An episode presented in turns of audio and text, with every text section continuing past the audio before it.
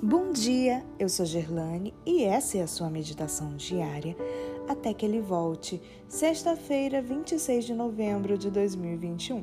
Libertação do pecado. Verso de hoje, Romanos 6,14. Porque o pecado não terá domínio sobre vós, pois não estáis debaixo da lei, e sim da graça.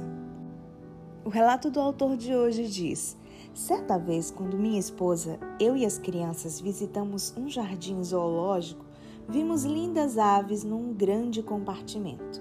Nosso filho mais novo perguntou por que aquelas aves se sentiam tão contentes a voar naquele amplo espaço.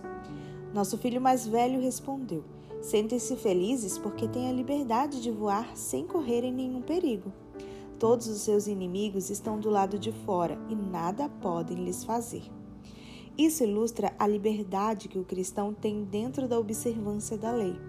Ele se acha protegido pela graça de Deus. Toda pessoa que se recusa a se entregar a Deus está sob o controle de outro poder. Não pertence a si mesma. Pode falar de liberdade, mas se encontra na pior das escravidões. Não enxerga a beleza da verdade pois sua mente é dirigida pelo inimigo. Lisonjeia-se por estar seguindo os rumos do próprio juízo, mas na realidade está obedecendo à vontade do príncipe das trevas.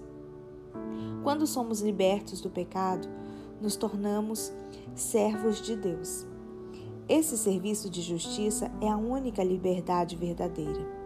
Quando Cristo nos chama para o servirmos, nos oferece liberdade em seu serviço. Quando obedecemos, somos libertos do poder do pecado. O apóstolo Paulo se gloriava na experiência de ser escravo de Jesus Cristo, porque havia experimentado a única liberdade verdadeira. O Filho de Deus o havia libertado e ele se achava de fato livre. Quando um jovem e uma jovem, tendo vivido separados, independentes um do outro, resolvem se casar e unir assim seus interesses, nenhum deles, daí por diante, pode se mover e agir por si só. Devem estar sempre juntos, consultando-se mutuamente em relação a seus planos. Precisam se sentir em escravidão? Claro que não. Essa é a liberdade do amor verdadeiro.